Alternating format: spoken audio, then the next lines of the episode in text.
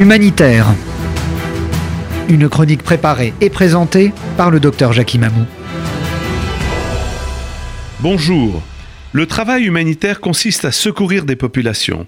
Il peut être aussi de recenser les victimes et de donner à leurs proches des informations sur leur sort. Il y a quelques semaines se tenait une conférence importante des Croix-Rouges sur la nécessité de protéger les données numériques récoltées par les organisations humanitaires. On estime par exemple à 140 000 le nombre de personnes disparues en ce moment, de Syrie, de Birmanie, du Nigeria.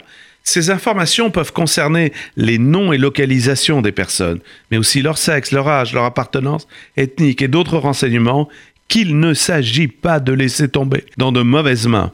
L'Internet est maintenant un moyen très utilisé par les agences de secours, mais aussi par les victimes pour demander de l'aide ou se mettre en liaison avec leur famille. Ainsi se dessine un espace humanitaire numérique qu'il s'agit de préserver énergiquement des belligérants. Mais la recherche des disparus n'est pas une pratique nouvelle dans l'histoire de l'humanitaire. La Deuxième Guerre mondiale lui a donné une ampleur inédite.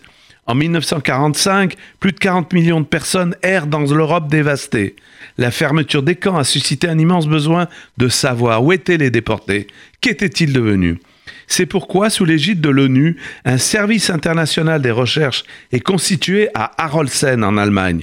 Sa tâche est d'œuvrer en faveur des victimes des persécutions nazies et de leurs familles en établissant leur sort à l'aide de ces archives. Le fonds est actuellement constitué de plus de 30 millions de documents contenant des informations sur plus de 17 millions de personnes. Les objets personnels des prisonniers sont conservés, ils ne font pas partie des archives. Par contre, des démarches sont faites pour identifier les membres des familles auxquelles ils ont appartenu. Aujourd'hui, il est possible d'accéder à 14 millions de documents mis en ligne par le service. Depuis 2019, mai 2019 exactement, 350 000 personnes ont consulté ces archives. Sur le nouveau bâtiment inauguré en 1955 ont été gravées la phrase suivante Ces archives servant à la réparation des torts causés aux victimes et à leurs familles puisse-t-elle constituer un avertissement aux générations futures pour que plus jamais pareil malheur ne s'abatte sur l'humanité.